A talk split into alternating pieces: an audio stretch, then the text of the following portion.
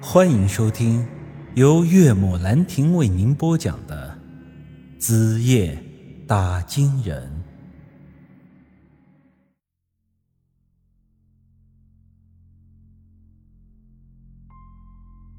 原来当年王博在外面干工程的时候，左腿曾经受过一次重伤，那是一次挺严重的骨折。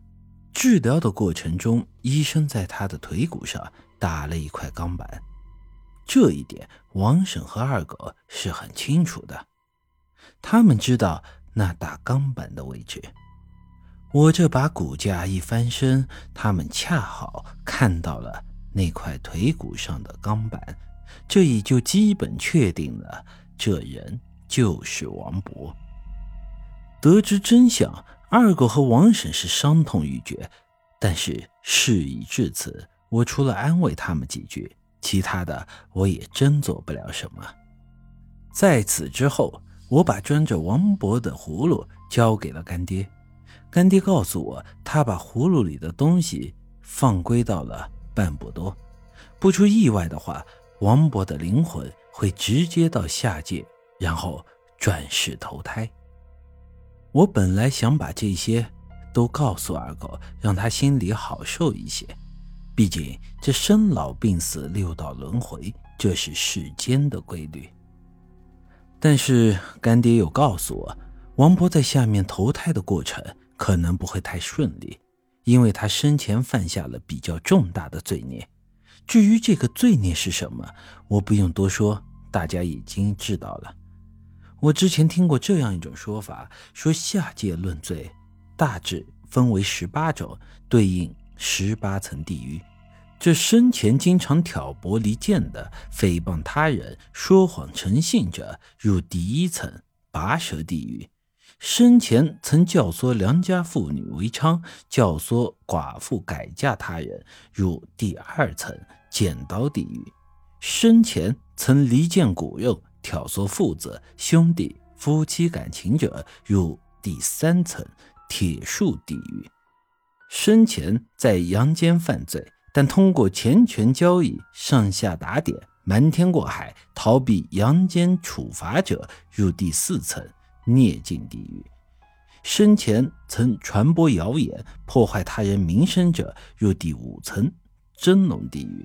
生前曾故意纵火害人性命者，入第六层铜柱地狱；生前曾杀生，入第七层刀山地狱；生前曾谋害亲夫、与人通奸、恶意堕胎者，入第八层冰山地狱；生前曾打家劫舍、欺善凌弱、强占他人房产者，入第九层油锅地狱。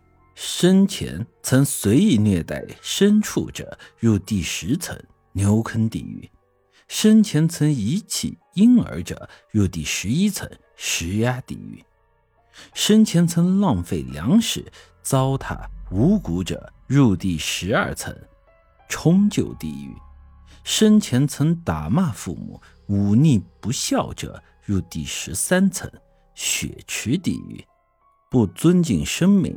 自杀的人入第十四层枉死地狱，生前曾挖坟掘墓者入第十五层折刑地狱，生前曾行贿受禄、假公济私者入第十六层火山地狱。作为和尚，生前犯色戒、吃荤食者入第十七层石磨地狱。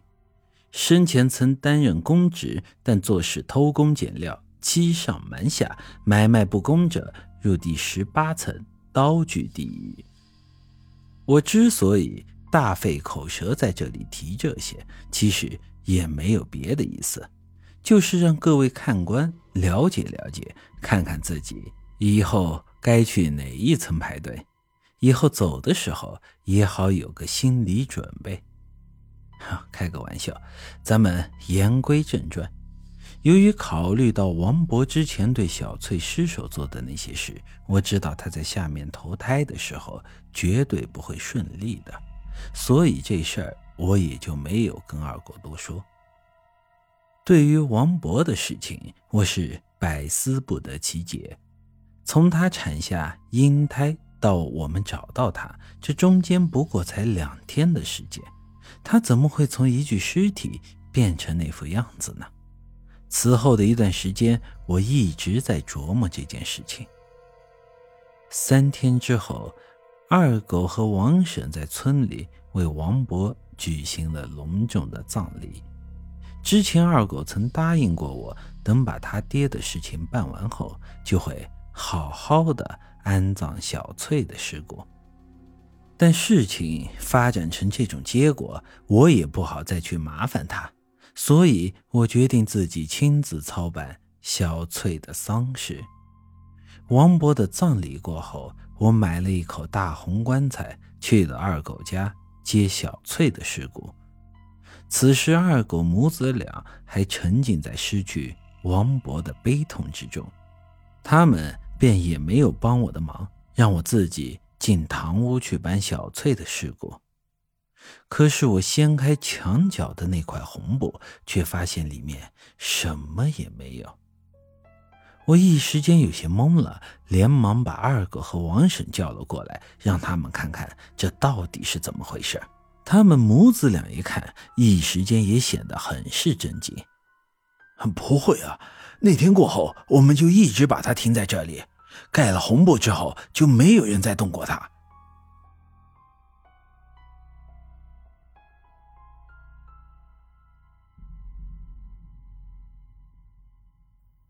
本集已经播讲完毕，欢迎您的继续收听。